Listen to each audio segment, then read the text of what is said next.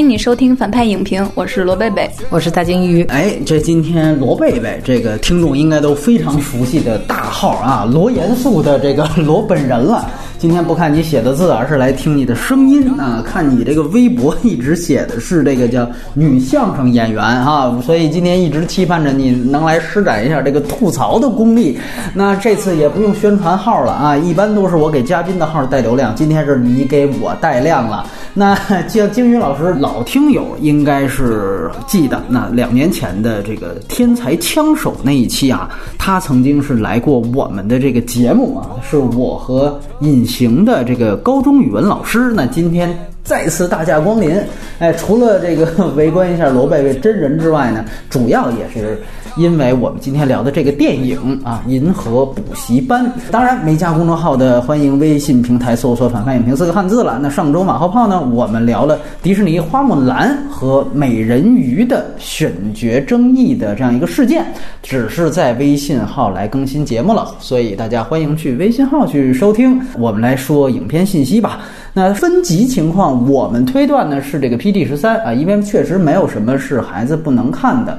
片尾没有彩蛋，那格式是二 D 数字彩色电影。那么国别当然是中国内地了。出品方呢是光线、猫眼以及这个片子两位演员的公司，分别是主演邓超的橙子映像以及客串的吴京的登峰国际。那么影片呢是没有原著的。导演呢是大家所谓的这个邓于组合啊，这个邓超、于白眉，他们两个呢之前已经联合创作了两个喜剧电影，分别是《分手大师》和《恶棍天使》。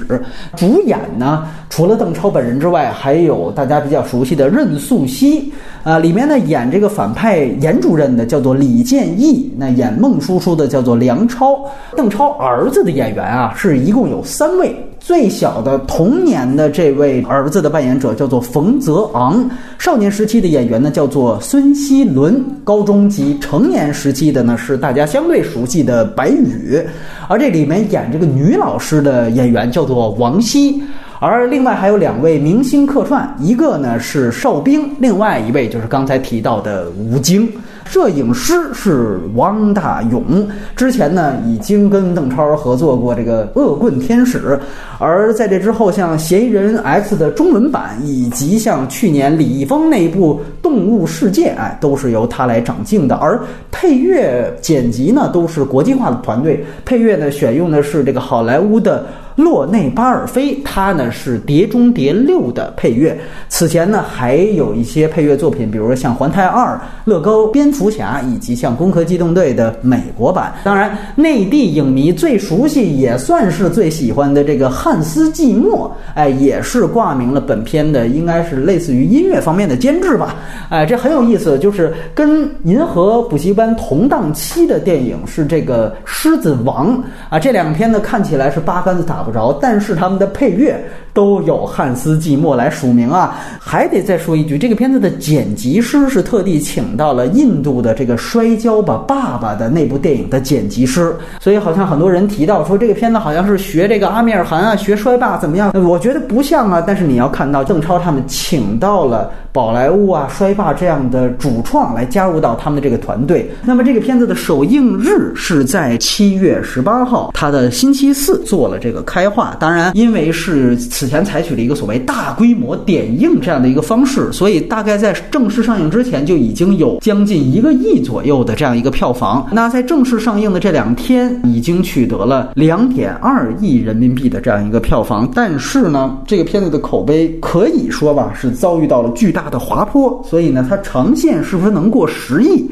现在都不被看好。大概这个电影的信息就是这个样子。下面呢，我们先插。播最后录制的打分环节，罗贝贝这边那给个四分吧。一开始就觉得观影的感受特别差，但是呢，你你要把它算最差的吧，它比他自己的原来的还好好很多。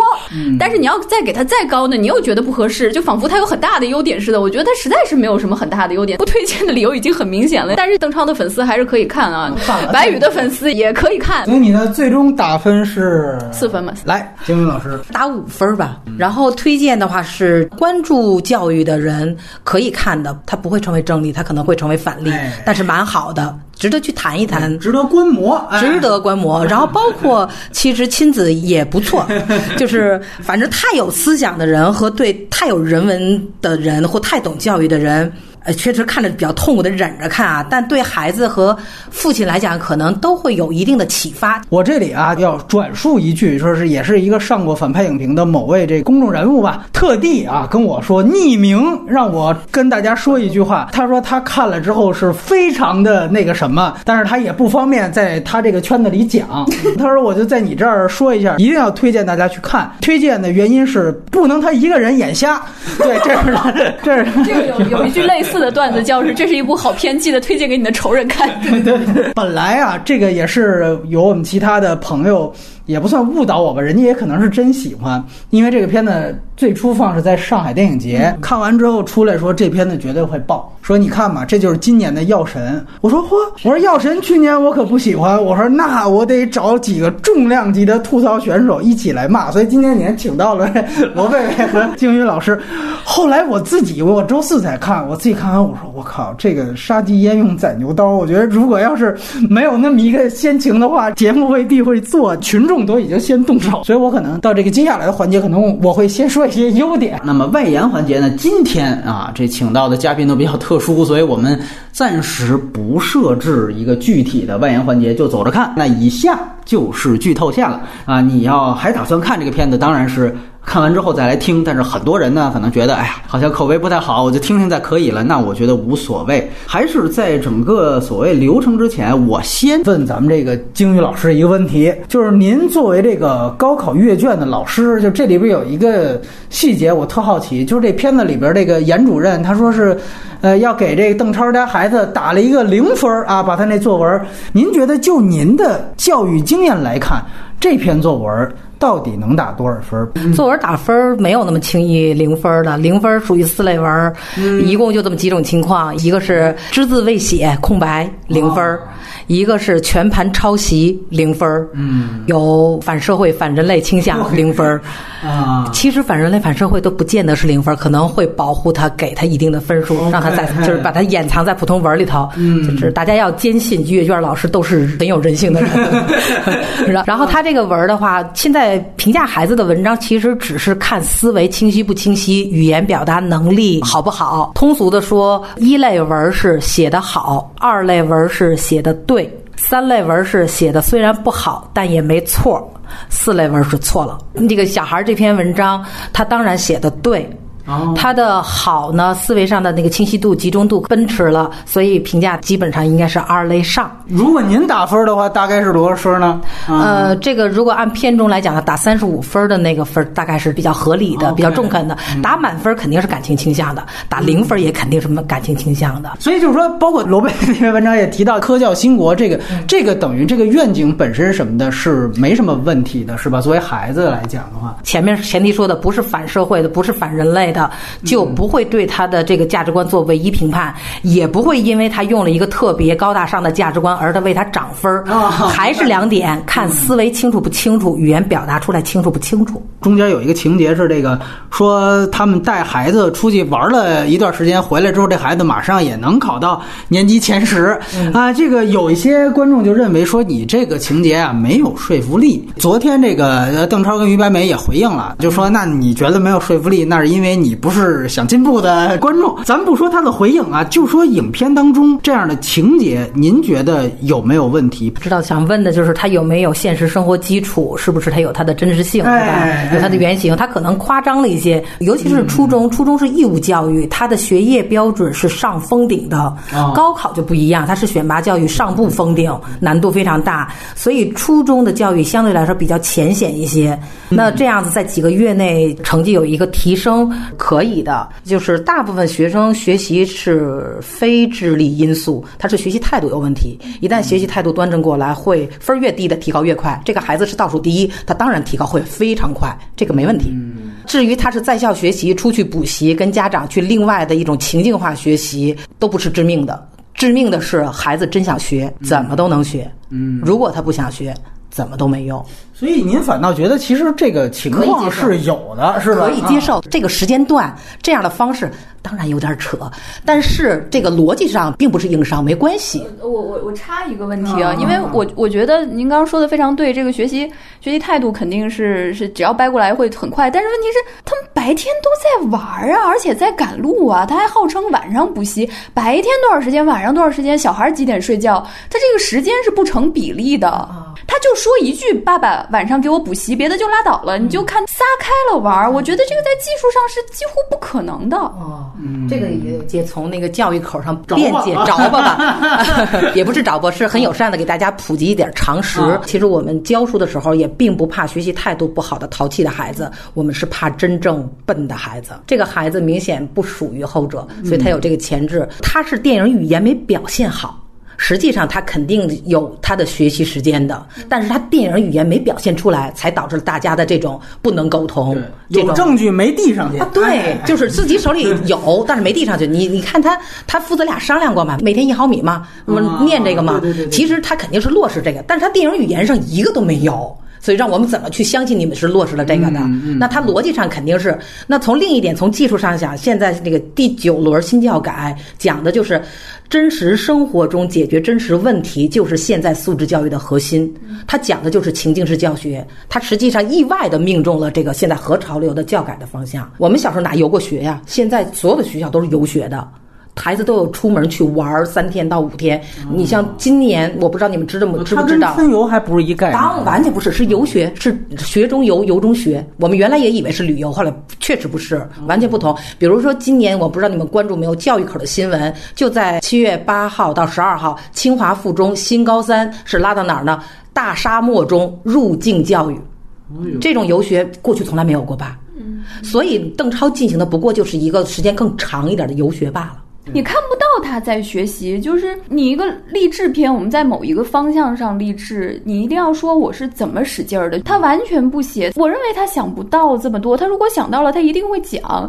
我带着他去玩儿，我路上火车上，咱们是不是看看书？到一个景点，我是不是让你把历史书拿出来说这就是什么什么？你现在记住了吗？什么这种特别少，他只有一个剧情是那个。到后面开始玩的那个东西，电影给你的感觉就是完全没有时间去去学习了，你也没有看到他怎么，比方说寓教于。乐这种东西，包括他的时间安排，他这个爸爸呈现出来的不靠谱的情况，比方说什么，我们玩到都最后航展就剩一天了，都没买上票什么的。其实他可能觉得这样显得这个爸爸很浪漫，怎么怎么样。但是我当时想的是。那你到底有没有把握？有没有谱？你的目的到底是不是为了孩子的梦想去看这个？如果你是把他带出去游学，那那就是游学，航展是一个附加的东西。如果你是为了看航展，你你为什么真的很不早点买票？是吧？你不好好算这个时间，我真的很难相信你是一个好爸爸。我就觉得，比方说我我要特别爱看什么什么东西，家长要带我去看，那根本目标是一定要保证你的。万一我让孩子失望怎么办呢？他就有很多。你不知道他在想什么的情节，他想到这儿，我想去做 A，我忽然想到，哎，我再做一下 B。我如果我是老师或者什么的话，我有很多怀疑他的理由。比方说两个人长途去玩，你有没有基本的安全措施？比方说爸爸如果睡着了，你不要走或什么什么这种安全教育，你有没有？如果你跟爸爸失联了怎么办？最最奇怪的是那个洪水那一段，有个镜头他已经到派出所前面了，他都看见警察叔叔了，他后来为什么会失联呢？我就把他带走了，又黑我们警察叔叔是吧？后面还黑我们航天事业，就是。But- 别想当然，他自己都没有从头到尾把这个逻辑顺序捋一遍，我觉得这个是我特别受不了的。他就我大概明白了啊，这这个就开始连环吐槽模式了，稍稍微偏了一点我们这个具体的问题啊。然后呢，还有一个非常关键的问题，特别想问：这个电影呢，是其实你看到它好像有这么一个主题，就是说素质教育比应试教育要好。抛开这个影片的完成度哈，就是说这个观点本身，二位是不是认同呢？我先说。我我肯定是认同的，就是以前我朋友跟我说过一句话，他说小时候我们的父母都在骂我们说看电视能挣钱吗？说我没有想到我长大认识了你，你真是看电视挣钱。然后然后我我就回头想了一下，就是确实是可能对于我的这个这个职业来说的话，嗯，真正起作用的是小时候父母给我放松的那个余地，就是他让你看多少书，让你看多少电视。其实家里也也不太喜欢看太多电视，看书倒是随便看，看电视不愿意。但是他们就是也没有那种你不行，你不许看电视，你就是打手心那种，从来没有。他就是说说你。如果我跟他申请，我说这个电视我特别特别想看大结局，他们会同意的。所以就这个事情，我一直很感激。就是我觉得，我认为教育它比的不是说谁盯的比较多，我现在真的是想，就是教育它是父母给孩子开多少口子。其实小时候不懂事儿，就老觉得。哎，我爸为什么不能再朋克一点儿？不能对我要求再松一点，或者怎么怎么样？但是长大了，就是发现自己家长还是不错的，就是其实想玩的也都玩着了。高中确实是压力太大了，因为我们江苏是教育大省，就是没有人会放松了。就你一旦从高一开始，你那个弦儿就特别紧了，那个就是也是环境所致。其他时间真的就是放得很松，而且就是我高一的时候特别想去报那个。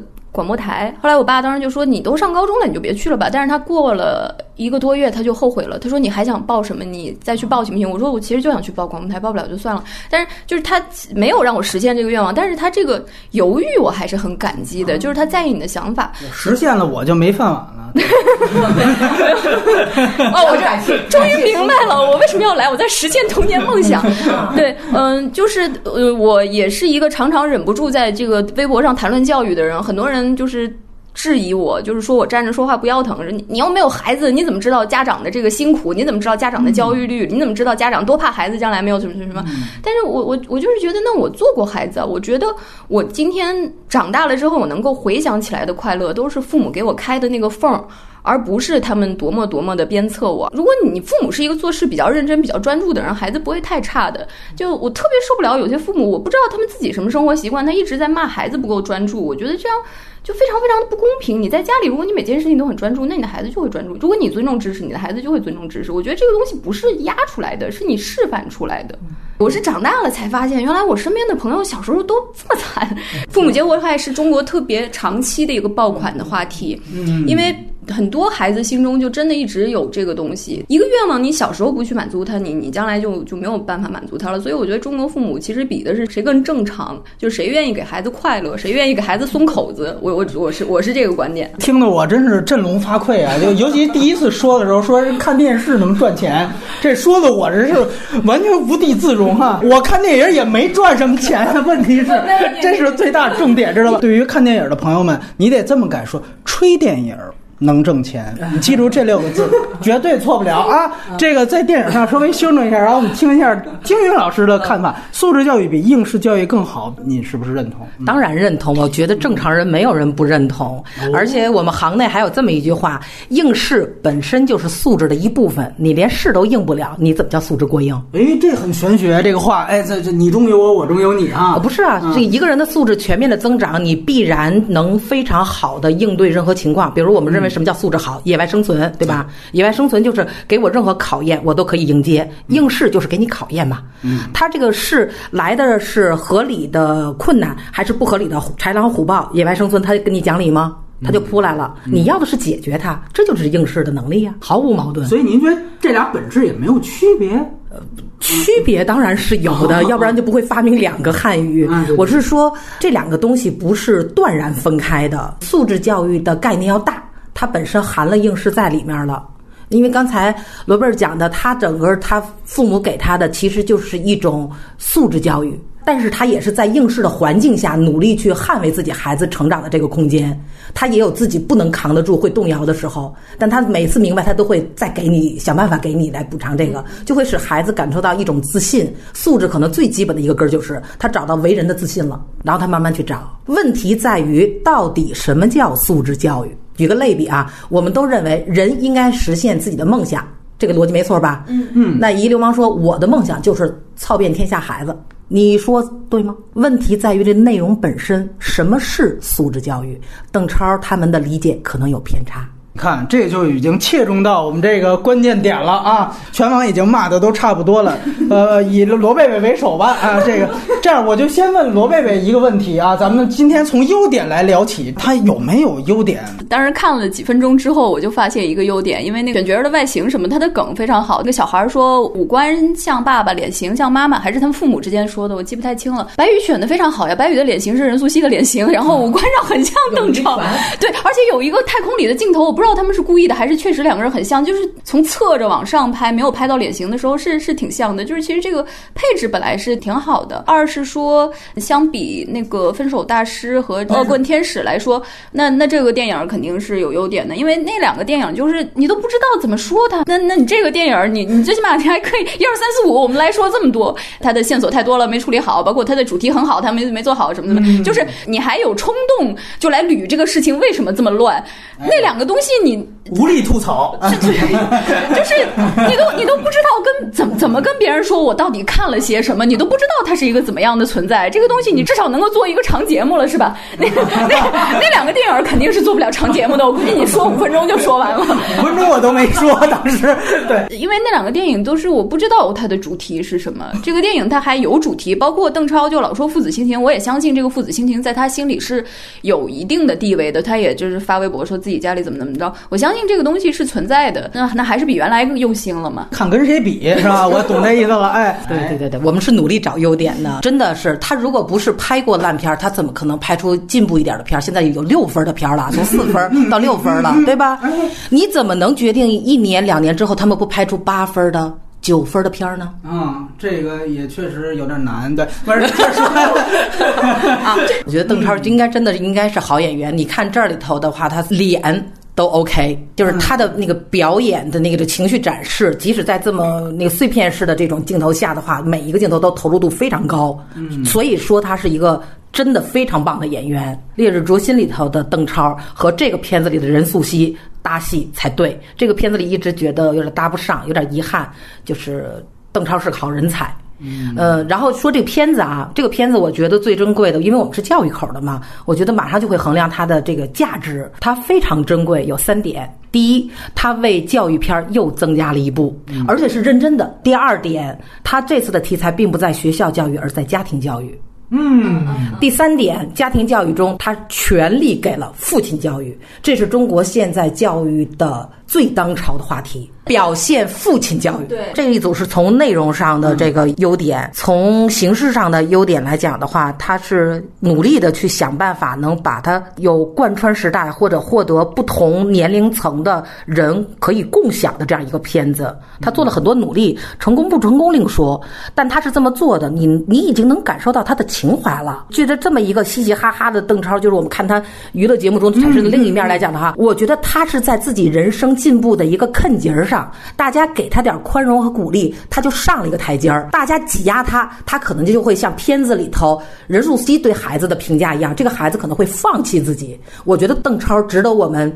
把他从于白眉那儿救过来。我这一妈宝粉丝，我天哪！大概是这个三方面是吧？刚才这个罗东有什么要回应的？对对对，呃，就是因为他提到了任素汐扮演的这个妈妈的问题，但实际上看完这个片子就有一个可能大家都没有想到，然后我之前想写又觉得可能太离题的话题，就是这个里面女性角色是非常非常单薄的，特别承受不了。就是国产电影几乎没有任何一个正常的女性角色了。我知道他这个里面就是想用这个妈妈来塑造另外一种教育态度。这个是没有问题的，但是你会看到任素汐那个角色非常非常的扁平，你不知道她为什么每天就要骂孩子没出息，她也是很爱儿子的，对吧？就是她没有从头到尾的把这个人给写写清楚。另外一个就是王希扮演的女老师。那个女老师其实也是有点扁平的，她就像男主角的脑残粉一样的，你不知道这个这个人的来龙去脉和他内心的想法是什么。然后看的时候就想，最后还要再来一个他俩谈恋爱就太俗了吧？果然到老的时候两个人长白头发了，然后哎呀，终于陪在他的身边什么的，我觉得啊特别受不了。就是他这个里面女性太太扁平了。我回家之后也在想这个问题，是不是说，比方说你说父子是主线，或者他可能主要也不是男女情的东西，是不是女性就可以扁平？我想了想，不是这样的，就是他们心里就不去想另一个性别的事情，或者说不去想作为妈妈或者作为女朋友或者作为妻子这样的女性的存在。我们就说男人片，以前香港的商战片也好，包括黑帮片也好，包括像上海滩那种电视剧也好，它都是男人片，对吧？但是它的女性形象是非常真实的，你知道她是一个人，冯程程，你知道她在想什么，她过去想什么，现在想什么，她有自己的主张，最后她选择了什么，她肯定不是主线，她完全是副线，她就是带了几笔，她都没有专门针对冯程程写什么。你就是完全知道程程是一个怎么样的人，包括香港所有的商战片，可能男人打来打去，然后他们穿插着几个女的，这些女的全部都有自己的想法。她作为一个人，她的存在是什么？她她的目标是什么？包括好女人、坏女人，怎么都可以。她是一个人，她是能立起来的。在这个片子里面，那两个女性就很奇怪，一个是服从她的符号，一个是反对她的符号。几乎所有的国产电影，尤其是票房好的或者关注度高的电影，全部都是这样。就是这是他们无意识犯的一个错，但是你集中想，这个错误非常可怕。刚那个金云老师说他强调了父职，这非常好，但是你也不能就贬低母职吧？毕竟我们现在受苦受累的主要是母亲。我当然不是说他不可以说一个母亲教育方法错误，你可以，但是你要有来龙去脉的把这个事情说的合理。嗯，感觉片子很自恋。对，其实是这样。而且他说的这个我非常认同，不只是这个片子，我就回看了好多同类型的片子，啊，就这两天，呃，都是有这个问题。就是甚至我说，其实其他之前的片子可能这种问题更可怕一些，都有，包括。邓超自己主演的《中国合伙人》，几年之后再会去看那个片子，这个问题比他民族主义那个问题更让我觉得 碍眼碍眼，你知道吗？就是可能也是确实，好莱坞那边已经进程到那样的一种状况之后，你再翻回来去看，我靠，这个价值观太可怕了。但是呢，回回到优点是吧？我也多找两句。呃，我知道现在全网骂啊，这我观影过程其实也很煎熬，这这我我 真的是很煎熬。看了一下，我觉得大家对这个片子的厌恶可能真未必是在同一个方向上。这我觉得也是为什么要聊一期长节目的意义所在。很多人骂是觉得这个片子它呈现方式是有问题的，你比如说类型混乱啊，拍的太长啊，这个不认可。那还有一些人呢，可能是对于结尾后来突然主旋律了，吴京出来之后就各种中国加油，觉得这个投机谄媚啊，这个很多人不认可，觉得太恶心了。还有一些人可能就是像我之前也跟另外一个。我们的嘉宾去聊，他就是问两位这个问题：素质教育比应试教育要好，这个核心价值观他就不认可。有有对，就他就觉得这就是胡扯淡，这就是理想主义，这就是不现实的东西。当然还有对邓超本人有偏见的啊，这咱们就不谈了。反正就是大家都讨厌这个片子，但是他的这个方向也都不一样的。对，那作为我个人来说，看这个片子的心情，一句话可以形容，就是我看到了一个本方的猪队友，我就是这个心情。就是这核心价值观，我不否认。那你会很有意思，你会发现，就就《战狼》或者《中国合伙人》，它的完成度而言，就是说我们讲它的类型片公式而言，那些片子都要完整的多。我就像看那两片，就要看对方有一个叭叭说的真不错呀，真是挺完整的。但是那是对方的，那我是作为价值观，我可能是不认同的。那这个片子是不一样的，是本方的猪队友，是这样一个形容，是很复杂。对，然后呢，很多人觉得就是最后这个中国加油这些啊，是什么跪舔体制这些东西？我觉得首先是这样，它肯定是有投机。性，这里边也肯定体现出现在大家知道这个频繁撤档，它的一种求生欲导致的这种吃相难看啊！我觉得这些东西肯定都有，我也绝对不否认。但是呢，它让我意外的是，这个片子大概在中段的时候，其实它突然有了一种对于国家和。社会来喊话的这样一个意图，就是作文那场戏开始的科教兴国这种事情，就是他突然上升到一个不只是家庭教育怎么样，而是一个国家到底是怎么样才会更好。先不谈这里展现方法和它呈现方法的生硬啊，确实哪哪都是毛病。但是就说这个意图，其实让我挺意外的。对，我觉得现在是一个开倒车的时代，是一个倒退的时代。突然有一个片子喊出说要科教兴国，觉得这个才是一个这个国家应该正确的方向。其实有一种让我看八十年代原来那种和商的感觉，就嚯，你在一个片子里边居然来谈这个事情。如果带这个观点去看，它落到最后的飞船回家的段落和中国加油的段落，它其实因为它前面已经把这个命题由家庭上升到国了，就是他在讨论怎么样。样的方式才能兴国。在这个情况下，飞船回家的段落，他就多了一个命题。他想呈现的是，只有邓超他给下一代普及的这一套教育观，或者干脆说是这样的一种思路，才能兴国。那么。飞船回家的段落只是落实这个主题的一个动作，它需要一个动作去完成。还是那句话，呈现问题很大。但是我很意外，他有这样的一套思路。具体来看，你他其实描述了一个孩子的成长过程，你会发现他在这个孩子成长过程中有很多左右这个孩子的因素，大多数情况是通过大概前后有四个父权形象来完成的。那么邓超，还有包括任素汐改嫁之后的那个孟叔叔，另外就是严主任，毫无疑问，最后一个其实是吴京。那么你可以理解为这是一个中国孩子成长过程当中的四个爹。那他的符号感是非常明显。刚才你提到女性有符号，这这片的通篇都是符号。邓超跟严主任，大家都讨论过很多，这是两套对立价值观。那被大家可能相对忽略的是孟叔叔跟吴京。那孟叔叔他其实他的身份是什么？很明显，他是资本。那这是改革开放四十年以来发财的民营资本家嘛，企业家。那么。吴京的符号是什么呢？吴京的符号从表面上看是军方，但是从孩子的时间线上来看，他其实是最晚，但也是最直接影响这个孩子现行体制的一个代言人。那么他施加给这个孩子最大的影响是什么呢？他就说：“你爹那个冤案，你就让他不要提了，你别给我惹事儿。”那这个举动是什么呢？是维稳。有人说，那你说闹了半天，吴京这个角色要是导演的高级黑他的话，这是个反面角色的话，那他跟明面上的另外一个严主任是有什么区别呢？还是那句话，如果上升到国家层面看，你会很觉得很有意思啊。他做了改革开放这四十年以来几种思潮交锋和交汇的这样的一个沙盘演绎。严主任他的这个反面，他更多代言的是文革遗毒。那他和邓超的博弈其实是。前面的博弈，这个其实是延续到九十年代的双方政治局面下的一种思想博弈。那那场评价考卷的戏，其实是什么呢？你可以把它看作为就是一种十一届三中全会。那那是一个改革派和保守派的争论，它被。放到了一个会上的讨论，那最后大会的元老其实是大概中顾委的角色，他是被邓所影响的。那么在那次决议上，基本上你可以说他摒弃了两个凡是，然后改革派的观点暂时占了上风。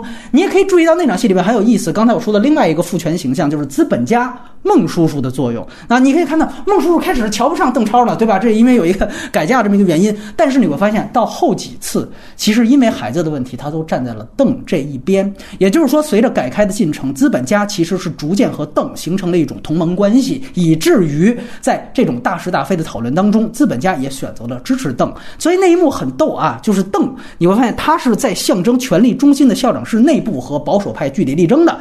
但是孟叔叔他作为民营企业家，他是在墙外，在外边捣乱放鞭炮。他描述的这样的一个场景，就是在权力中心内部有人在据理力争，然后在外围啊，你会发现，因为资本家是进不到权力中心。他只能在外围，但是也是在助威，也是在打侧边鼓。这个基本上就是改革开放四十年前半叶的一个写照。那么后半叶，邓的思路并不是永远占高地的。于是乎，他描绘了一个，就是到了当下，就是此时此刻，现在一种表面有别于文革，但是又胜似文革的思路，再次决定了孩子的命运。这就到了吴京，所以邓主张的价值观再次遭到了严厉的挑战。在我看来，这其实是。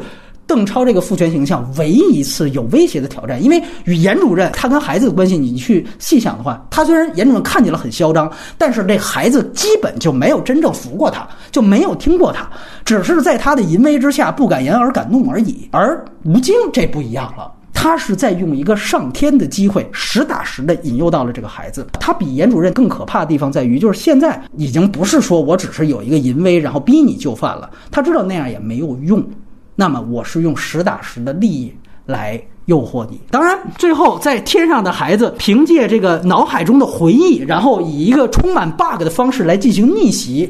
那个逆袭过程是漏洞百出的，我觉得基本上也是没有说服力的。虽然你可以也把哨兵看作是吴京的一个爪牙，但是在太空舱里两个人的意识形态博弈是没有建立起来的。但是我觉得至少在所有的地球上的线吧，太空舱以前的段落，这个片子是通过讲四个爹对于一个孩子在他生命中不同阶段的。影响勾勒了改革开放四十年以来种种意识形态对于下一代人的影响，这里面包括了文革遗毒、科教兴国、市场经济，再到最后的狭隘民族主义。所以我觉得这个其实是一个我能看到的东西。所以我说它是本方面有的一个原因所在。那在细节上，我觉得有两个情节我也是非常非常喜欢的。那一个就是这个严主任把优秀的学生挂在墙上，然后紧接着的就是飘卷子的那一场戏，其实都能看到啊，相片是一项，飘卷子就是葬礼。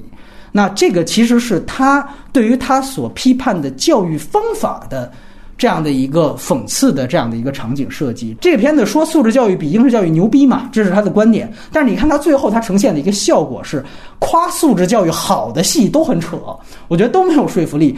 但是批评应试教育差的讽刺戏比较高级啊，就是我说的这场。原来看周浩的这个纪录片《高三》里面啊，就有一幕是应该就是飘卷子，还是所有人到最后在广场上烧卷子。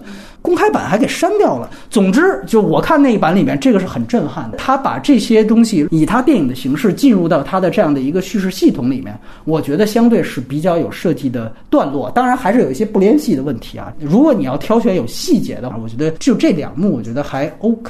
刚才我叙述一下这个金宇老师屡屡做出摇摇头和摊手的动作。对我我再补充一下，刚刚这个波明老师长篇大论的时候，我们现场所有的人都是露出了黑人问号的表情。你怎么能想到这个？如果邓超和于白眉发现还有这种解读角度的话，他们会开心死。我再说一个细节吧，这里面有一首歌，他用了《好大一棵树》这个歌曲。啊，对，我也想到。哎，对对对对，大家都知道《好大一棵树》这个歌曲的创作来源是什么？它其实是为了纪念胡耀邦啊，这个是八九年当时创作的一个歌曲。虽然在这个电影当中是直接从九零年起步的，但是你可以注意到，它这里面他用那首歌的方式和作用，就是怎么说呢？我我我很想知道听众朋友赞不赞成这个邓超和于白眉有这有这个脑子，啊就是你就比方说《好大一棵树》，但我们小学的时候听，就以为他是歌颂老师的，他也许就仅仅是基于这个理解的，也许他没有想多。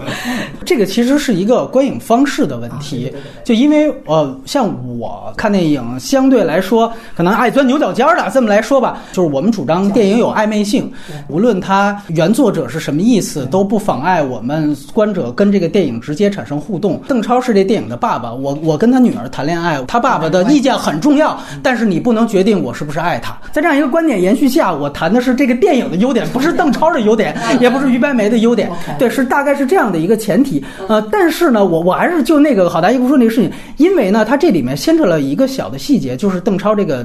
大乔这个事儿，因为大乔这个事儿不是第一次在这种改开时代的这样的片子里面遇到过了。我之前一直吹的一个片子叫《不朽的时光》，它也是在讲工程师建桥的事情。因为我也觉得这是一个刻板的，就是每一次一说知识分子，在八十年代总是拿理科的和工科的知识分子来说，就是你看，因为这是最直接的，它对于我们基建建设有帮助，这个就不多说。但我的意思就是说，因为有建桥这么一个前史，它其实是有这样一个。平反的这样的一个事情，所以呃，他又用好大一棵树，就又能够跟胡耀邦他的这个干的这些功绩可以联系起来，所以我觉得他总是还有能够自圆其说的这样一个证据。我甚至觉得这个证据。比论述他教育这个最基本的主题的这个很多证据要来的多和有说服力，我甚至是这样觉得。对，优点你也启发了我们。我觉得这个角度看他的优点挺好的，就是作品一经产生，它就是独立的了，已经摆脱了创作者，不管创作者的水平高低，但作品具有了一个客观的实证性，它会呈现出一些东西。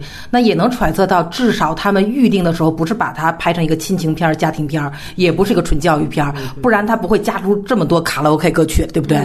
他一定是要把它放到更大背景里头的。这个创作意识倾向值得肯定。其实这个里边，我们如果就回到教育问题的话，是这个电影所有的槽点所在。其实我很同意刚才罗贝贝说的，就是如果这个片子自己给自己设置了一道证明题，这个证明题就是我们最先说的这个论点，就是素质教育比应试教育好，他要证明这个事儿。那可以说，在这个电影当中，就它呈现出来的这样剧情。完全没做到。如果它是一个证明题，他自己的思路已经乱了。没错，比方说你你证明素质教育好，应该是证明我的孩子非常好，双商全部都在线，他懂得爱，懂得尊重。但是他证明的是什么？他在得到结论那一刻是，我的孩子成绩特别好。这个事情简直莫名其妙。打耳光，没错没错是这样。其实他要证明这个证明题，他最后一定要让这个孩子有一个非常大的动作，这个动作一定是。不仅决定自己的生死，甚至是哎挽救这个整个国家的某一种事业。那么，于是他拍脑子想出了一个，咱们让他上天吧，编一个地心引力似的啊。他遭遇了一些太空垃圾，完了之后，我就让他修这个这个板，修好了他回来，然后最后我要证明的是什么让他支撑他要敢于出舱去修这个板啊？是最后他在太空舱里先回想了一下他爸这三十年来对他的教育，就是这是他的一连串的逻辑，这个显然就不太。成立最牛逼的一点是他中间说只带了一个纪念品，这个纪念品是那个破了的皮球，然后里边发现他爸的一张纸条，这也是无数电影经常用的，也就是加哪儿加一纸条，还，忽然摸出来了啊！当年那句话不能输，大概是不能输，不能输这个主题。跟素质教育有关系吗？素质教育就是说你可以输，我们我们不需要永远赢，甚至于输有输的价值，甚至于甚至于这个这个这个失败者有失败者的温柔，什么？哎，龙应台又来了。对，最后他用的这个观点就是不能输，我不能输。包括你看邓超在这个自己低谷期，他给自己打气也是这一套，就自己打鸡血。朝他我不他，人在红鸡带。我再补充一下，就是之前就是我发了这个吐槽。文之后，就是我在网上看到一个评论，因为我提到了一个细节，就是说这个马飞爸爸他在自己心情特别差的时候，就跟孩子说什么能不能把成绩提上去？我认为这个是他的人设这个崩塌点，遭到了这个反驳你，反驳说 对对说呃你就要看高大全吗？我们为什么这个爸爸没有脆弱的时候？可以啊，爸爸可以有脆弱的时候，但是你的设定是这个是一个好爸爸，好爸爸的底线是什么？不能把自己的情绪强加给孩子。那素质教育的底线是什么？我们不能唯分数论，不能唯结果论，他同时打破。过了这些底线，那就说明他内心的想法并不是特别坚定，或者说他做这么多花哨，他只是想那个出奇招，让我的孩子变成一个成绩很好的人。他给人呈现的是这种感觉。你父亲的脆弱可以有，比方说特别特别累，你你没有办法顾及到孩子了，或者说你没有能力完成那个，比方说像电脑或者航展这样太过遥远的梦，都是可以的。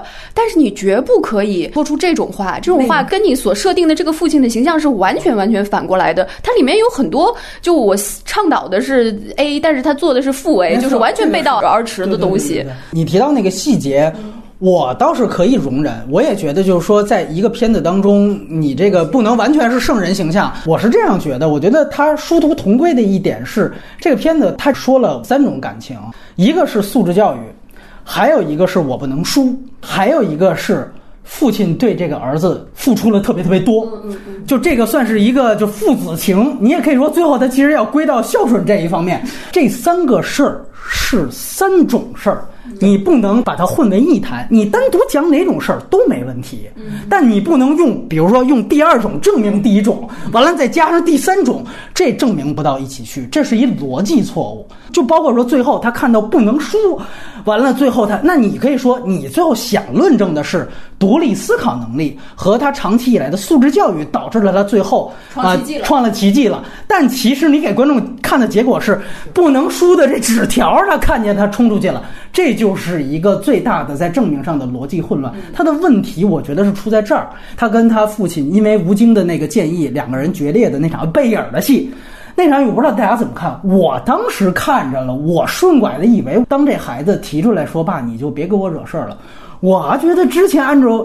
邓超这样一胜负的形象，他可能就认下来了。我没想到当时俩人其实是有一决裂，的你知道吗？就就明面上就爆了，就说我我算看出来了，我这一辈子教育就是失败了。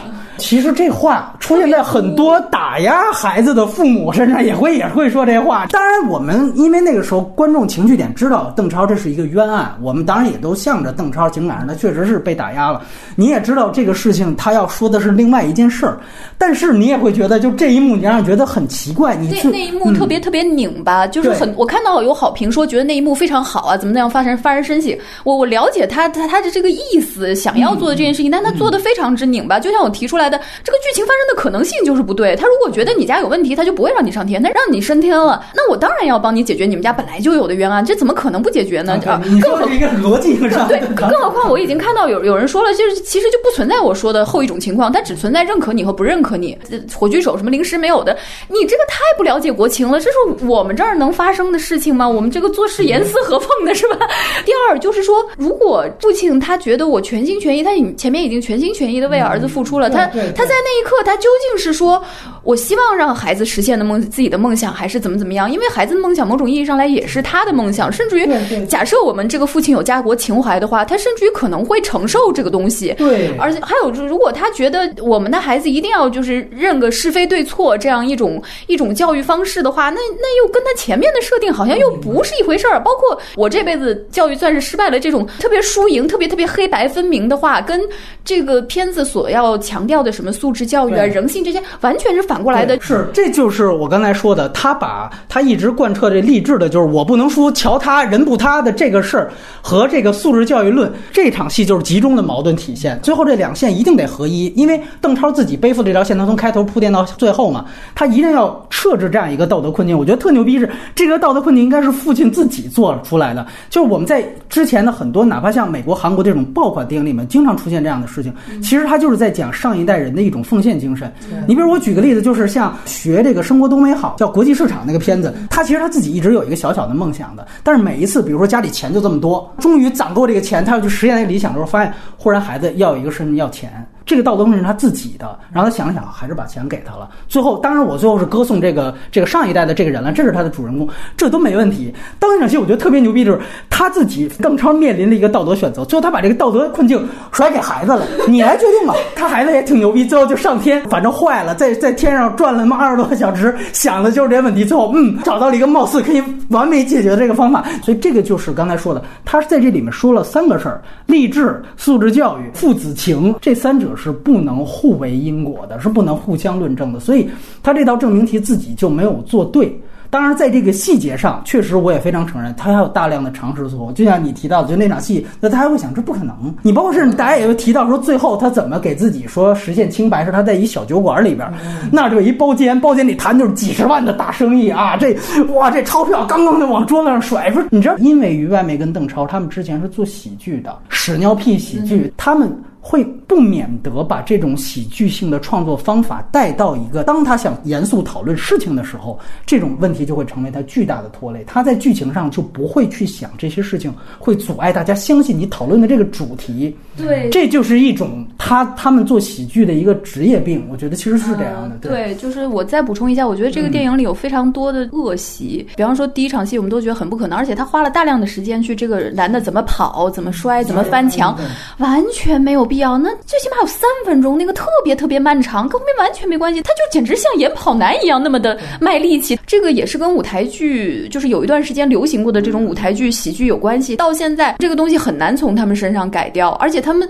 非常引以为傲，观众总是说需要邓超跟于白梅分手，大家为什么不想一想，邓超一直不跟他分手呢？又不是真的有卖身契在他身上，那就说明这个是也是邓超的一个挥之不去的审美。包括他愿意上跑男，包括他自己说他演这个很嗨，而且他非常赞美这个东西。前两个戏那么差评的时候，他是真诚的觉得很好笑。就是大家提到邓超，总是会更宽容一点，因为毕竟他演过我们喜欢看的东西，就是总总是想说你能不能再跟好导演学一学吧，这坏毛病改一改。这个金玉老师，你觉得这个片子最大的问题在哪儿？细节上有问题，常识上有问题。先说常识吧。好，一个一个来啊。这种片子，包括他那中间作文想象一段，他把它已经喜剧化了哈。其实我觉得这都不成问题，他严肃话题中插入不严肃的片段也没有问题。开始他们跑男的那个桥段也没问题。但是刚才那个常识说了，就是中国的行政方式肯定是提前两三个小时就集合上政治课，火炬手那个就位什么什么通报，肯定是不可能的。这个，但是你想把它戏剧化也没问题。但有一些是生活常识硬伤。第一就是这个宇航员连咱们的。军人入伍，家中有人犯过法、入过监牢，是绝对不可以参军的。宇航员跟军人不一样，那是宇航员是政治任务。嗯，对对对，而且他也有军籍啊。当然了他那属于国家机密。如果你不是一个铁杆政治上过硬的人，是根本不能进那个圈子的，肯定不可能。然后我也问了那个航天城的那朋友，专门昨天晚上找他大半夜求证了这件事儿。因为他就是在文昌酒泉经常工作的嘛，这前面这常识我完全知道。我说宇航员会有封闭训练，他当然，他说宇航员大部分时间都是封闭训练的。如果他的家属就是他的爱人啊，父母其实不不太容易跟他们住在一起的。如果也在在那个宇航基地，是可以一周见一次的。如果没有，没有可能进，也没有可能出。然后这个这个情况，实际上生活常识的话，吴京不会去跟他谈这个。这个时候你去动摇，别说他了，就是奥运冠奥运运动员，你赛前考试加试，你开什么国际玩笑？你是你这不会说，就根本就不会跟当事人说，是全部就像你刚才说的，肯定是幕后操作掉，呃，按合理的或不合理的方式，嗯，操作掉是会跟他爸爸谈，不会跟他谈的，没有可能他把这个消息去跟他爸谈，这真的是一个非常低级的常识问题。但我们写议论文知道，论据的真实性直接关系到论点的说服力。嗯，如果论据是不真实的，全部坍塌。这是还有一个是教育口的常识。呃，他这小孩是初中的，初中是义务教育，我还专门查了查，即使是私立学校，在义务教育阶段是不可以开除学生的，嗯这是法律规定。嗯 OK，所以这个也是他是说让他去找新的学校，是被逼他转学是吗？他首先要要开除他的他没有强迫你转学，他首先他就是不管不顾，就让不许你上学了。对，没有可能看一本《笑傲江湖》，别说看《笑傲江湖》，就是算看一个反动书籍，也没有可能去直接开除，肯定是一级一级升、警告、处分什么之类的。但是义务教育还可以顺便科普一下，大家以后就知道了。二零二零年中国要普及高中教育，可能在二二年左右，大概全部全国执行。之后的话，一直十二年的教育全部都是义务教育。那意味着什么呢？就是高考的这种升学的方式可能要转换，逐渐也改过，变成别的方式，而不以高三论处。以才能理解这几年的现象，包括刚才说的游学这种现象，它全部在向教育，就是素质教育在转化。呃，我我想说的另一点，这是一个就是常识问题，还有一个就是它就是败在很多细节上了。就是细节的不真实会导致丧失了生活感。其实我开始想，它一个片段一个片段煽情，有的时候还可以煽成功，因为看好多网友还是挺感动的哈啊，对对对对。然后我觉得生理感动呃，对，就生理感动。但即使那样也也没有关系，但是它有的就是它这个细节的 这个桥真的是塌了。塌了啊我想往后想，就是为什么他们会拍出这样的片子来，或者说，因为我们是出于老师职业，是出于对孩子的爱护，会把这个 会把邓超和于白眉也当做孩子一样去爱护他们，希望他们能学能学业更好一点，对不对？所以我才想一定要找到他们的毛病，他们的问题，我觉得有这么几个往根儿里刨的。第一个是脱离生活，这个脱离生活可能是知识分子或者是艺术界人的一种困境。他们原来是优越于普通百姓的，这个圈子是高级的。随着这个科技的不断发展，网络的不断发达，以及自媒体的不断的成长，使得所有的智商全都可以显示出来。他们作为这个社会的优越层的优越感打破掉了，但他们还没有适应。就我们最近几部片子都会说，不要看低了观众的智商，对吧？不要把你的智商等价于我们的智商，已经出现这个问题了。过去他们的确是有优越感的，就是他过去真的是能引导大众思维的，但现在不能了，做不到了。而他们大众已经追上来，感受到了，可他们自身还没有完全感受到。所以从早几年的时候，那个谁，那个导演陈凯歌吧，你想说的是？啊对对对对哎，我也觉得我，我插一句，我说您这话呀，我是你放在姜文和陈凯歌身上，我觉得挺合适，包括张艺谋，这个邓超，我这他本来就不是知识分子，因为因为其他人还有精英属性，他们并没有精英属性。还有点资格那么说。对呀、我这这别忘了，他们是自诩这样的。啊越是就像我们接触的孩子，越是学霸，越是谦逊的；越是学渣，越是傲慢的。对对。对，就半瓶子醋才会响嘛。哎，这么说有点没有贬损他们的意思啊，但是会这样的，就是但是整会反思一个群体的问题，可能整个知识层、知识分子层和这个艺术界层原来都是有独特资源的，真的只是优于普通人。现在这个优越感真的是丧失了，要清醒的正视这一点。如果他们不能在电影上、表演上、导演上这些技术上再学习，靠直接拉一个团队工具来用，他们会浪费了这些特别棒的团队和工具。别说这个全球最好，他拉出全宇宙最好的来，搁在他的这样的见识观念下，完全不能发挥，完全是糟蹋了人家。你你想，他们生活在自己的圈子里头，他们并没有再次生活到一个普通的正常一撇一捺一个人的生活圈子里头。我觉得圈子文化是非常可怕的，以至于他认为他所了解的圈子就是全世界，但真的不是。包括你你挺欣赏的两个细节，就是那个撒卷子呀，还有一个什么细节来着？一项一项一项画像。画像，那个细节和这个细节都非常过时，十年以上了，他现在完全不能引起现在孩子的共鸣。孩子现在不用这种方式来庆祝，真的不用，都不惜的用。就是这孩子的那个全程，他是在讲这个孩子要培养他的自信心。他不明白这个东西也已经过时了。现在的孩子的问题根本不是没有自信心。他呀，这是一年代片儿。你拍年代片能吸引我们，一定是跟我们现在有关系，对我们现在有价值、有意义才会拍年代片儿。不是，但是你刚才说的是扔卷子那场方式，现在孩子已经不扔了。你现在想表现的这个东西，既没有现在学生的共鸣，也没有现在家长的困境，就是你。命中的问题已经不是我们关注的问题，请问你讲它干什么？那是不是所有拍这类的年代戏就都没意义了？不是的，是我觉得我还是想说明的是，说邓超他们没有做基本的生活调研就拍了这个片子，他们以为自己的当年的回忆感受就是当年的客观事实，但是不是的，就是这种感性的东西和理性的东西一定要分开。比如说对教育的话，大家都诟病说我们有这样那样的问题，大家如果给一组数字就就知道中国教育怎么走。过来的，建国一九四九年的时候，我们国家的文盲是百分之八十多。最近的只能找到二零一三年的数据，高中普及率是百分之九十以上。你想，一个国家十几亿人把文盲扫成这样子，岂不恐怖？才几十年，横切进来，我就是能看到现在教育哪点哪点哪点还不如意。你纵向看的时候，你不会去指责一个三岁的孩子，你怎么还没长肌肉啊？你怎么还不能跨一米的栏儿啊？他得长到十八岁他才能跨呢。你要看到纵向，你才发现这孩子真进步真快。所以你觉得应该还是歌颂为主，有价值的是什么？去反思那个时代，我们曾经走过的那茬，怀旧在那个那个改革初期或者中期的时候，那个那素质教育和应试教育走过怎样的路，给我们现在会有一个非常好的反思或者反省，当然价值很大。如果你只是个人的一种片面的认知或者情感的宣泄，大家就会觉得你太过自恋了，你只是在为自己找心理平衡。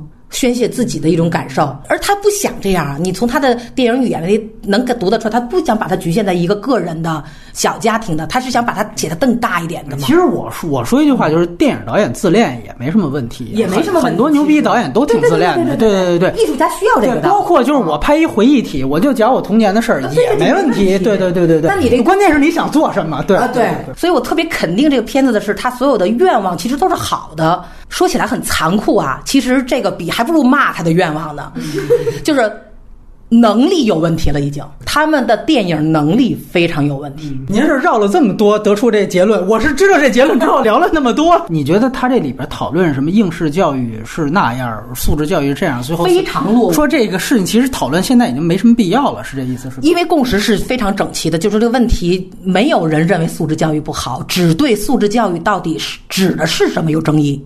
这就像老艺术家们都会讲，一定要一定要下生活、体验生活、深入生活，不待上几个月，你不能说这个行当的话的。这里头，刚才你说那个谁，任素汐女性的形象没立起来。其实任何一个形象都没立起来，邓超自己也没立起来。包括那个教导主任，我觉得那个教导主任是非常奇怪的，因为能当上教导主任，一定是水平还不错的老师。只要是水平好的老师，他不会没有沟通能力。他显示出那个人简直就是心情不好要整人一样，然后特别有私人恩怨，就就很奇怪。那也没关系，我们就拍一个变态的这样的教导主任也不成问题。但是他的变态都没有逻辑。对呀，关键是他这个人物得自洽才能立得起来。这里头的每一个人物都逻辑自己不能自洽。就着刚刚金宇老师说的吧，就首先这个这个没有。有生活这一点，这个是肯是肯定的。呃，尤其是在现在的这个娱乐从业者也好，艺术工作者也好。有生活的太难了，就是明显的感觉到他这个身边际世界，他可能生活的很好，他的孩子有什么问题，他就把这个作为代表，但是他不知道他的阶级已经太富有了，他的孩子选择已经太多了。你把这个东西拍出来说，这是现在孩子的烦恼，就简直有一种何不食肉糜的感觉。虽然这个话现在在网络上已经很烂了，你没有办法把你的这个烦恼抽象成大家的烦恼，因为所有人的烦恼肯定共通性的嘛，做不到这一点。第二就是艺人听不到真话，就是比方说有的时候我们说这个某个电视剧不好，某个。片子有问题，就经常会有人偷偷跟我说：“哎呀，我觉得你这个说的太对了，我都不敢转发，因为谁谁谁在我朋友圈里。”你就想他们看他们的世界跟我们的世界是不一样的，他们会真的觉得就是网上说我不好的人 是有问题的。他们脑子有问题。用现在流行的话说，这些人都是 hater，他们在嫉妒我。说到刚金老师说他们他们这个只基于个体的感受，我可能稍微有一点不同意。就是如果他是真实的，完全是自己个体的感受也可以。恰恰其实他不是，包括你说的这。这个私书，我相信他绝对是新闻里看的，因为前几年常常有那种新闻，什么孩子把书往上撕，你就感觉他是把一些很浮皮潦草的东西就搬到电影里去了。他自己到底有没有这个感受，有没有理解到，甚至于他有没有去采访过任何一个私书的学生，看着学生私书的老师有吗？我相信没有。就包括您刚刚说的这个，说比方说过去的问题，嗯，可能已经不是现在的问题了。其实这个我可能也是有一点不同意，就是我们相信这个在教育问题上是有一些共通性的。我看到很多的讨论，我就觉得其实很多东西过去几十年来都没有变，它跟我们这个儒家文化、东方文化的这个思维惯性有关系，跟这个这个这个国情有关系，就是各种就是其实这个一定是有一些抽象问题上的共通性的。你真的你把个体经验拍好，甚至你去。多采访几个人，你就把人家的烦恼拍好，也会很好。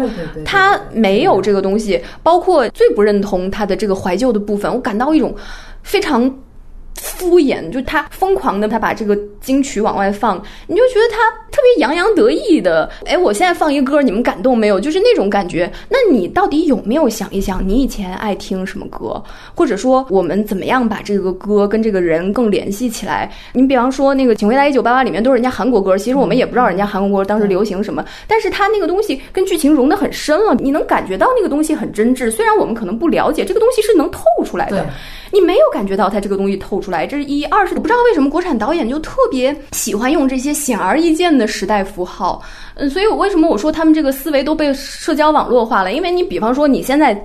你做一个段子号，我就放几首八十年代金曲发一发，肯定有人转发说：“哎呀，这个就是。”对，但是对不起，老照片儿，北京八十年代，我操，那绝对的，对对对对对对对，就是包括什么什么热门剪辑那种就很容易爆，他们以为这个这样就容易爆，那是一个几分钟的东西，是一个段子，对，那是段子，那是一个很快速的消费。我我插入请教你们一个，因为咱们老说现在的时代是一个那个信息碎片化，所以导致大家逻辑思维缺乏，那个这种连续性思维缺乏。这个片子给了我一个新的启示，是不？是情感也碎片化了，每一个五分钟我可以感动热泪盈眶，但其实啥也没有。对对，非常对，是吧？对对，这跟我说的是同一件事情。他们是在用自己在社交网络上体验到的东西。我我真的怀疑，我今他可能是我今天看了一条微博，哎呀，我今天感动了，我要记下来，这个东西我可以用。不一样的，因为那个是一个很快速的消费，以及那个群发当中感动大家的是什么，甚至可能会有很多人在补充那个细节，那个构成了一个真实。如果你想把一个段子。改成一个电影，那我请求你看完三万条群发再说。时代的特征是可以加的，但是你要怎么加？就我我举一个例子，就是像《万箭穿心》里面那个女主角，她其实是在电影里是一直在看琼瑶剧的，但是那个背景、那个声音和那个画面做的非常非常淡，非常非常小。你明显看到她从这个《新月格格》看到了《还珠格格》，这就是从九五年左右看到了九九年左右，你就有这个标准了。但是她没有把那个声儿放特别大，也没有就。从那个画面怎么怎么样，你就是你要是懂，你一下就懂了；你不懂也没有关系，人家导演没有说你们每个人都要懂，你没有没有希望说你们回头再给我发一微博说，哎，这里面还有这怀旧元素，这个多难得，我都什么？他不要这个东西，因为有些表达就是你放在那里，有人发现了才是美，而不是你推到别人面前去。我觉得很奇怪的细节就是他放了这个张国荣的那个新闻，呃，然后他放说白宇看见几个女孩在听广播哭，那个也是没有感情的一个拍法。就是你看到那女孩在那哭，然后白宇面无表情的走过去，你简直觉得他在嘲讽人家追星。当然他不是这个意思，但是你为什么会拍出来给我这种感觉？因为你没有想要有感情的把这件事情带进去，你就没有感情，你就想哎，我到这，说明那是二零零三年。对对对对对，他只是想这样拍，甚至你拍一个关键性的。新闻让我们知道那是零三年也可以，但是你真的不可以这么简单粗暴的去拍。我求求你带一点心好不好？TVB 有一个拍失败的剧，是王晶模仿《阳光姐妹淘》拍的一个电视剧，叫《女人俱乐部》。然后他这这个戏整体都非常平庸。然后他那个里面有一个几个小姐妹出来看到说翁美玲死了，但是。人家就拍的非常非常自然，因为香港人对这个事情很有感情，他就会拍的这个事情特别自然。你在那一刻，我就会很有触动。他是真的觉得，哦，怎么我这么喜欢的人死了？这个这个片子里面的时代回顾全部都是无效的，你会觉得他就是在像发段子一样的在发这个东西。我跟你说啊，其实是这样，这两年的很多国产电影，基本上大家的回忆体的东西都是这个。你像去年有一个《西小河的夏天》，就这不仅局限在爆款电影，还有一些。小众电影，包括 First 系的都是这样，就是你会发现那个戏也是讲洪水。最大的问题是在于它其实就是一种刻板印象，它特别像批量化的生产时代符号套餐。嗯，对，是金曲套餐，包括这个。你像你现在去横店儿，你像那天跟那个一线的朋友聊，他就说，他说你觉得现在跟以前拍戏哪个贵？他就说你看分拍什么。他说我告诉你，如果拍古装片儿，现在比十年前还便宜。他说为什么？说你去横店儿那东西都批量了，就是说你要清宫戏，咔咔街景、服装什么的全都现有的，非常漂亮。你要拍现代的，你还得分阶层，你还得分题材。古装片儿反倒还便宜，这个到思想上也是这样。哎呦，我想接你这话说，你说到思想，就是刚一下跟刚才那接上了。他们为什么喜欢拍怀旧的片儿？因为在那个时代，我的这个观念是有优越感的。但当下，我如果拍时下，我这个概念就是我观念的优越感全部丧失，因为全民皆知。也有可能真的是这几年来，这些大导演拍这种旧的东西很多。为什么？因为那个时代知识分子是金贵的，那个很多东西都是金贵的。他想再重温一下自己那个优越感的感觉。他如果要拍现在的，他就必须要再能凌驾于普通的百姓之上的，更有见识的，更有思辨力的，都不需要你解决方法，你更有思辨力一些的，大家达不到，不到真的做不到了。对这可能是时代进步了。是是，当然我我还是不主张把祸水引到知识分子但是，他们不算知识分子啊。啊不算对但是他们也许自己意识到没有，但是潜意识上其实会形成这种。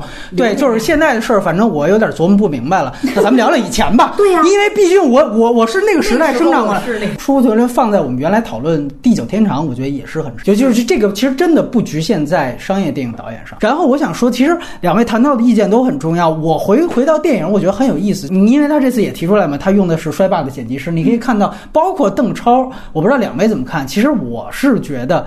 这个片子应该算是一个就典型的胡乱学习宝莱坞的一个非常典型的案例。我说觉得他胡乱学习所有。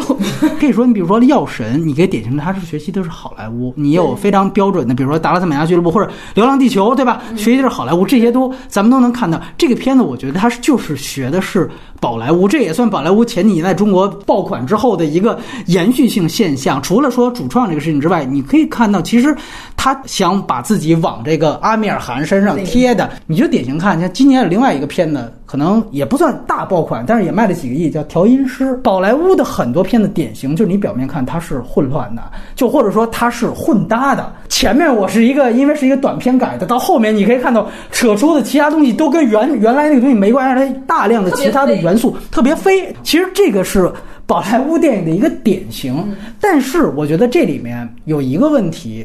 可能他们创作者没有意识到，宝莱坞它有一个基础类型在那儿摆着，就是歌舞片。对，它是有一个基础类型的，哪怕衰霸，你看它唱跳片段不多，但我想说的不只是它那些零星的唱跳片段，而是说歌舞片给他们形成了一个基底，这个基底是一种对于全片节奏的把控。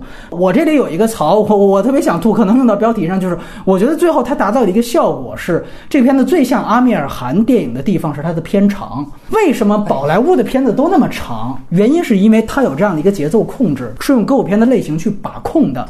这个我觉得是非常非常重要的一件事情，这个是他忽略掉的。他认为我这东西啊，宝莱坞啊，这儿出了一个阿米尔汗，我直接把这人设搬过来，搬到我的片子里面，结合我，这是行不通的。因为它有它的文化土壤，它有它的电影的类型的，对，它有它的表达基因。那么在这个基础上，我觉得其实你其实说它类型混搭，其实在我看来，就你也可以说它没有类型。你说它科幻，它绝对不算科幻；你说它算是这个喜剧，其实它也没怎么喜剧。因为现在大家都把它跟去年的《药神》比，可能是同档期啊，也也是因为他们这个大规模点映的方式，结果造成了完全两极的吊打的对比。我觉得如果跟《药神》比的话，其实咱们这么讲，如果你想触及到的是一个社会问题，比如这部你想谈呃所谓想谈教育，那么上一次谈的是这个药药品的医疗的事儿，这个其实也是一个类型，它叫社会问题片儿。这个在韩国就已经，你从韩国不会拍社会问题片儿，你看它这些年一直一直涨，都成为美国之外最牛逼的拍社会问题片儿的一个地方再。请教两位行家一个啊，就是觉得这个他们这个片子，他们是一个大杂烩吗？我的客观感觉，我并不觉得他们是一个大品牌大杂烩，所以我觉得它又不是类型片儿，它又不是一个大杂，呃，他们是吗？它是什么？对啊，对啊，如果不是大杂烩是。它好像还不是那种简单的那种大杂烩大品牌儿。我大概明白你的意思，就是实其实际上说，如果你说它不简单，就是因为它最终想讨论的教育这个事情。它，至少主题名对，它是有一个这样一个，可能是一个大众痛点。对，这个其实是社会问题片，但实际上呢，这里面它跟《药神》有一个最大的区别，《药神》是真实事件改编的。是的，我觉得这个事儿对于大部分不是绝对一顶一天才的创作者，这是一个致命的。剩下的你只要想说社会问题片，大哥，你说社会问题片，你这个社会问题是你生编出来的，那么它一定会有问题。除非你是一个绝顶天才，那绝对是个案。药神它最好的一点就是。它是有那样一个原案的，他再改编，你说我把徐峥由病人改成了不是病人什么的，他也有一个原的故事在那儿给你拴着。嗯，你至少必须要去跟他聊几天，你必须要跟他待着，你必须要知道他这个人怎么过的，这样这样你的功课就做完了。对他们这个片子很明显没有做任何的功课。是这样，所以他最后就飞，他就会要想什么就加什么，就会加进来。这个是一个非常非常大的问题。就是第二大问题呢，我也不算替他辩护吧，但是可能是个现实状况。你也看到另外一个可能触及到教育的一个片子，大家现在也没看到，就是《少年的你》，他被他被撤档了。消息是说呢，这个其实是教育部给的这个阻拦。呃，知道原因吗？呃，校园校园霸凌啊，包括包括这个片子本身，它之前也有一点风波啊，说的是说它补习班这三个字也被教育部提出来，对，说你这个是不是不行？其实曾经有过这样传闻，我不知道你听没听过，当时说是要要改名儿，结果后来是不是不知道是因为当时是撤的太多了，可能他们这人实在没得撤了。它本质上触及这样说吧，就是说中国的社会问题片一定不可能像韩国那样牛逼。因为确实是有这样一个现状，大家老说审查不能当创作者遮羞布这样的话，这个话你整体来讲是个在我看来已经是正确的废话了。我们天天挑聊这个事情，对它本质上你要说的是具体情况具体分析。对，你看对什么类型、什么题材，你确实不能什么题材拍不好，什么问题都出现了，你都指着审查。但是有一定的类型，你比如说情色片、恐怖片，那你确实它在这个审查体制下，它确实是不可能有什么发展的。社会问题片也一样啊，就是这个是一个现实。所以我觉得这是他特别拧巴的一点，他也意识到啊，我不可能直接把社会问题这个核心点抛出来。那么怎么办？我用其他的各种方面的类型的元素去掩盖，或者说去加料，最后形成了这样的一个局面。对，反倒我还觉得《药神》是个特例。就是虽然我不是肯定，但是我觉得《药神》是个特例。包括后来你也知道，那片子出来后期之后，其实上面也是有意见的，说就不要再提了。这片子尽量我们做一些稍微低调化的处理，大家就不要再去讨论了。就像比如说《色戒》是怎么在中国大陆拍出来还上映的，哪怕是申请人，那都是特例，那都是一瞬之间的。那就是电光火石之间。我之前跟一个很了解审查的一个老前辈聊，他就说，他就说，领导不留神放出来了。对，他就说这个是有可能的。你牛逼的创作者就是你能不能装住这一瞬间的事儿，他过了这村儿就没这店儿了。但是大部分的情况是银河的这个情况。当然，我还是那句话，这都不是他拍成这样的一个一个借口，他有他自己的问题。包括今天从金宇老师这儿听到的，就是你也可以说他其实就是。在这个方面是无知的，社会问题方面是是无知的。这个其实是一种，你无论是傲慢也好，还是一种小圈子导致的想当然也好，我觉得这都这都是最根本的东西。如果大家去对比《三傻》，其实你会很有意思，你会发现，比如《三傻大闹宝莱坞》，他立的反面跟这是基本上一样的。你看他三个小时，他前三十分钟叙事效率是非常高的。对，他的事件非常的密集，塞了好多好多事情在里面。错没错。有效。但是你会发现，对，哎，这个很关键。其实我这里直接说吧，我觉得他这里面的严主任的这个角色的功能，基本上就是照搬三傻的那个皇家工程学院的那个老师。最像的一点就是他有那个儿子的前史，对对吧？就是他在飘卷的那场戏。所以为什么说那场戏我看到的也有槽点？其实就在那儿，他把那个疯子的那就犯禁中举式的那个东西给揭揭露出来了嘛。就那个典型，就像三傻到最后去披露出他前面一直在强调了，是说啊，我我原来儿子死了之后，我立刻第二天来上班了。他是一个立人设，到最后我把这人设给毁掉。我告诉你啊，原来你儿子是因为你死的。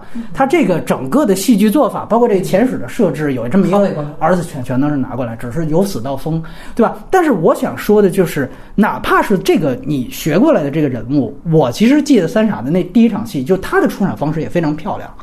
就是刚才你提到，说严主任那里面都没有立起来，我特别同意。那个三傻里边人出来之后，他也是第一场是大家集合，他捧着一个鸟都出来了。对，然后他就适者生存。对，他就说这个鸟其实跟这个鸟巢不是一个，这个蛋里边不是说这个鸟天天占别人鸟蛋的，嗯，就说这就是你们要面临的事实。完了他就说每年有多少人报考我们这学校吗？三万人，旁边又放着一个桶，大家一直这电影开始就给这桶都不知道，他没说这桶是什么意思，啪把这桶一推，里边放的是没选上的那三万个人的简历，说这个就是那些鸟蛋，马上这人物的非常清楚建立起来。你看你这里边严主任的出场。就是吼，就是我弄死你！就这个，就我我再补充一下，为什么我说他的这个这个表达都是社交网络上的那那种感觉？严主任有一场戏，就是通过那个小窗子 看看那个，那是一个热门段子，就是说你有没有这样一个你？我不是说你不可以用这样的细节，问题是除了大家都提到的，你到底能不能想到一些真正能打动人的细节？你就这一个，我立刻就想到这是段子。你要能出很多很多个，现在这个这个国产电影就有一个问题，你会不会讲？故事，我们学写作这么多年，最后都要说你要有细节，你要有真实，你怎么样能不是靠我现在说，哎，这个人好，或者说这个人坏，你这样讲是很空洞的。你有没有什么东西来支撑它？这是一，二是。它这个里面所有的事情都是没有，就是前后是连不到一起的。比方说，你刚刚说这个这个这个主任他怎么怎么样，他前面的他前面的细节，最后他怎么接触这个谜底，他都是一条线串下来的。他那个里面特别突兀，忽然他就多了一个疯子儿子，然后忽然说他其实是第一个那个传给他的火炬手。那那你前面能不能好好铺？还有包括我我很生气的一点就是说。第一开始，这个老师一直说他是缺根弦，我一直以为这是一个很重要的梗，就是说他一定要说这个孩子是怎么缺根弦，他是亚斯伯格呀，还是说实际上他水平很高，是老师水平低啊？你得给我一个，你后面要给我一个解释。他们没有任何解释。缺根弦这三个字其实非常重要，是是，如果你把这个三个字说清楚的话，你对这个电影的主题是很有用的。他忘记了。就你看拍的好的教育片，它里面是一定是有各种教育方式的，就像比方说那个对定义的这个这个展示，对，包括我说的《天空之城》，包括我说的《校园先锋》，他们里面每个人都在很细致的讲教育，用一件一件的事情来讲教育，A 怎么教育，B 怎么教育，然后他们最后结果是什么，然后学生的感情是什么，你要展现的，他展现了吗？他没有。从教育到我说的这个这个父亲的冤情，你不能说我我就这一场戏，他说他去申冤了，我就等于我交代清楚他申冤了。他说他还去量那个桥了，怎么比数据，然后怎么样一次次递材料，多好的东西，你为什么可以展示出来的？对这些事情，你怎么靠他嘴说？你前面为什么不拍？你一点点拍，你都拍好了，我就不信他不感人。还有一个我很意外的，他电影里面他说一直想，我一直以为就是要一直思考的意思，keep thinking 的意思。我看他的解读，我才发现他的他的意思是你要你要调动主观能动性，你要希望做这件事情。他竟然你说他不是成功学是什么？你说他不是毒鸡汤是什么？我简直是他个我的理解都高估他了。我觉得他这个思维方式特别像那个大跃进时期的思维，人有多大胆，地有多大产，是吧？就是只要我只要我愿意，我就能做到。那个于白梅昨天的这个，我看到这个新浪的电影的采访名言是：你看我们一直想拍部电影，我们不就拍好了吗？然后就好多人说你们拍好了吗？对，就这就是特别大的问题，就是咱们说开始纠结的很多，你比如说什么什么八百块钱到底九七年是不是可能出现这个？还有卖血能不能卖？卖卖卖血什么的能对。反正都是小问题了，就是它根本问题是咱们刚才说的这些，我觉得这是最关键的。然后呢，就这个话题啊，其实我最开始提到游学这个话题，我还真是第一次听说这种游学制，包括你刚才提到很多这教改的这些所有的举措，它是。针对北京地区的孩子而言，还是全国是吗？全国。记得上次咱们来聊天台江手，最后咱聊教育的时候，也是谈到一个，就是其实各地区的情况是非常不一样的。对，那你觉得现在这个教改会不会觉得会太快了？现在好像不是这个，不是不是这个问题，就是这个共识。经过这么几十年的跌跌宕宕，大家的共识是很强烈的。素质教育一定要推。简单的数据，新教改从一七年、一八年开始起的，这是新中国的第九次教改。那上一次教改的话是在九几年、九十年代末、两千年初，经历了二十年才再进行了一次教改。那么从八五年那次教改的时候，第六次教改时就已经提出了素质教育，但是发现落实不了，所以不能怪邓超他编。了这么一个非常不圆满的故事，他解决的是一个国家都解决不了的问题。他想搞素质教育，他都不知道怎么搞，随便你瞎编你都行，他都不知道方向。因为国家走了将近三十多年了，才刚刚找到一点点。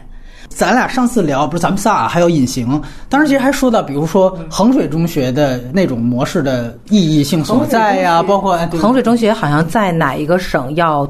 建他的分校，然后最后被你反抗掉了吗。哦，是吗？啊，是的，这还也是也是一个口内的事件。对，就说明对他的认知，大家也会有个过程。明白了。就是现在问题不在于观念上，观念上已经把舵都扳过来了。OK，就是经过几年洗脑，逐渐就扳过来了。然后问题在于策略，我觉得跟邓超他们的电影是一样一样的。他们的心愿就是包括他想拍正剧这个东西，他他想表达一些东西已经有了，但技术策略上跟不上。嗯，现在的教育改革的瓶颈也是这样，都不是说摸着石头过河，水太深了，已经摸不着河底了，只能怎么办呢？先做。为什么我特别肯定他们？就是先做起来吧，就是你得不停的扑腾，你才能不沉下去。改革已经到这份儿上了，不改一定是死，往前游也不知道是什么，底儿也已经摸不着了，只能一直在扑腾。这听着挺悬的呀。这我跟你讲，就是行外人不知道，就是比如去年的时候，整个教育口里头，从初一到高三六个年级有五种方式，比如说这个新教材啊，教材的不一样教材啊。教材的那个推推步现在是初三、初二、初一教材用的也是不一样的，他要逐渐的一届一届孩子洗过来推成统一教材。那今年九月份高中推新教材，初中已经是全部是新教材，就是所有这些动作行外人肯定不知道，但行内的变变化之剧烈之快，我们现在看教育口内的消息都不是按学年按学期的，都是按月的。在一七年底到一九年初发布的这个教育口的这个东西，都不是教育部发的，往往都是国务院、中共中央连锁的剧烈动作。所以我觉得，从业内人士来讲的话，还是感谢邓超他们的。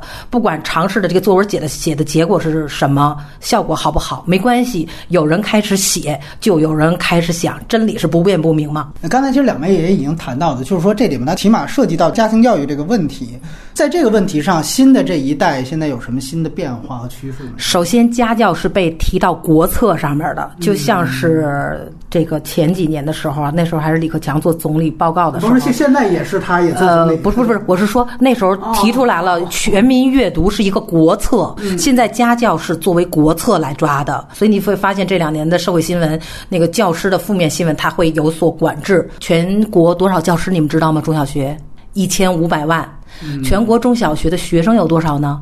两亿。如果都采取这个片子中的这样的个性化的教育，两亿人口飘在各处游学，你们就能意识到了。嗯，大家太不了解教育了。所以他说他得呼唤家长来进行是的拆解，，就是中国的教育的问题。我们我们行内有一句话说，叫做“学校不培养孩子的毛病，学校是暴露孩子的毛病，唤醒孩子的潜力和优势的地方”。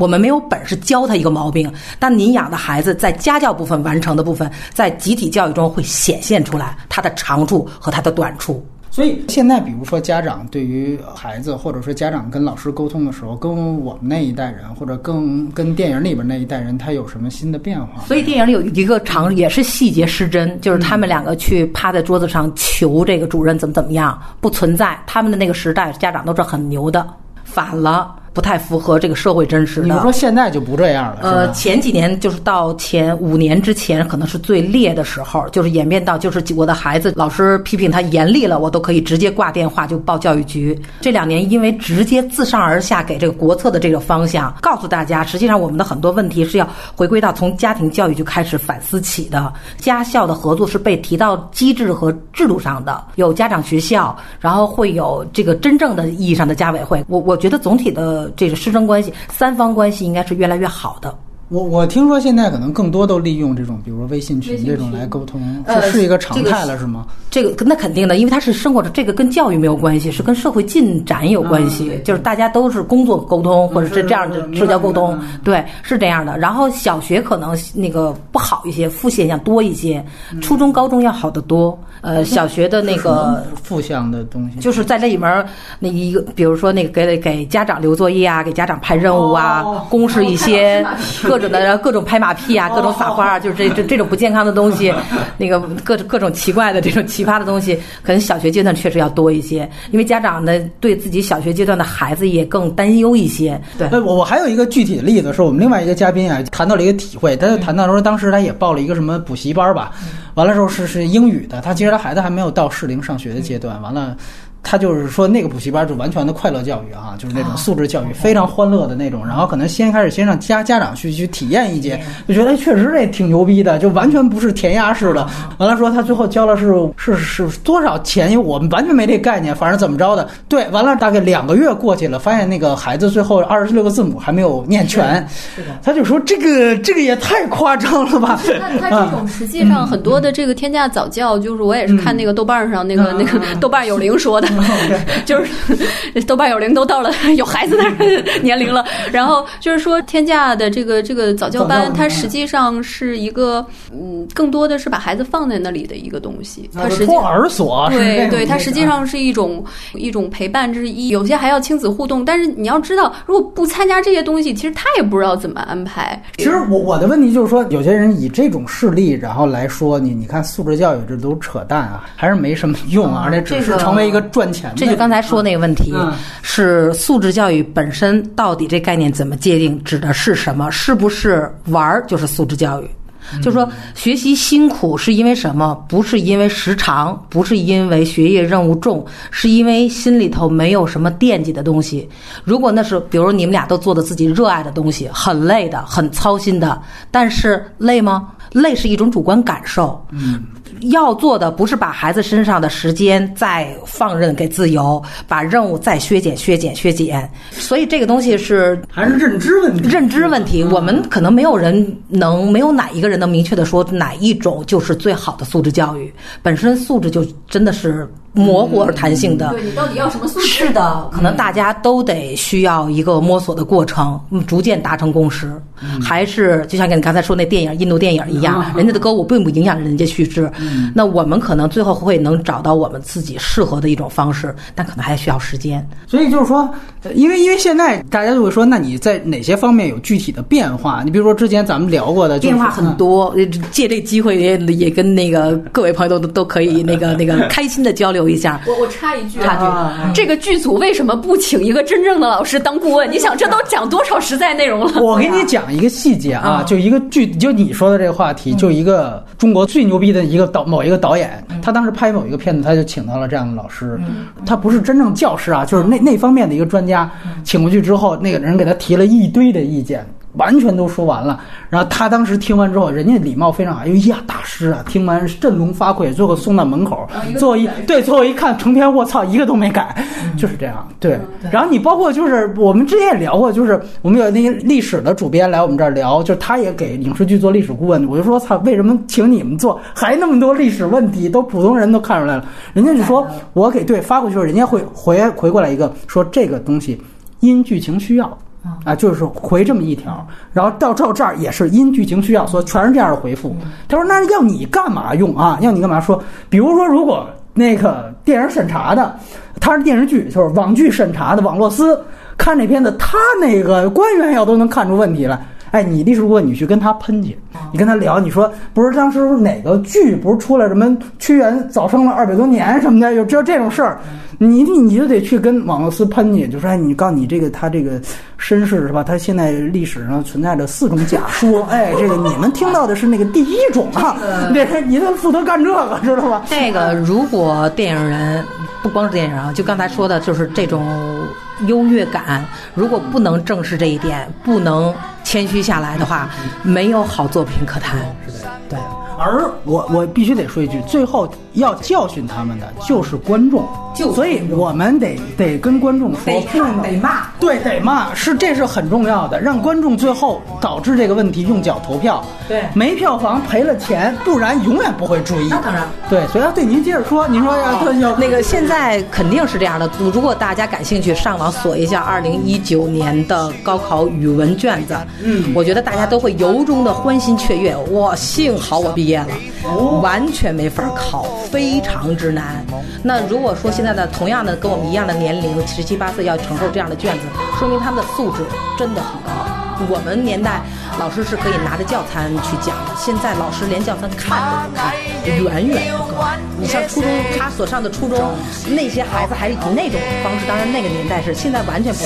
所以他这个教育教育到底教育谁，我也不知道他这片子教育谁，因为孩子找不到任何共鸣，而家长那个想用这样的共鸣去对待孩子，也没完全没有效力，因为基本上跟我们看到的什么什么讨论的活动的情境的游戏的实验的，非常非常普遍。那照这意思说，素质教育搞这半天，这个应试的考试反而变得更难了。是这样的，应试为什么难了？因为学生的素质在涨啊。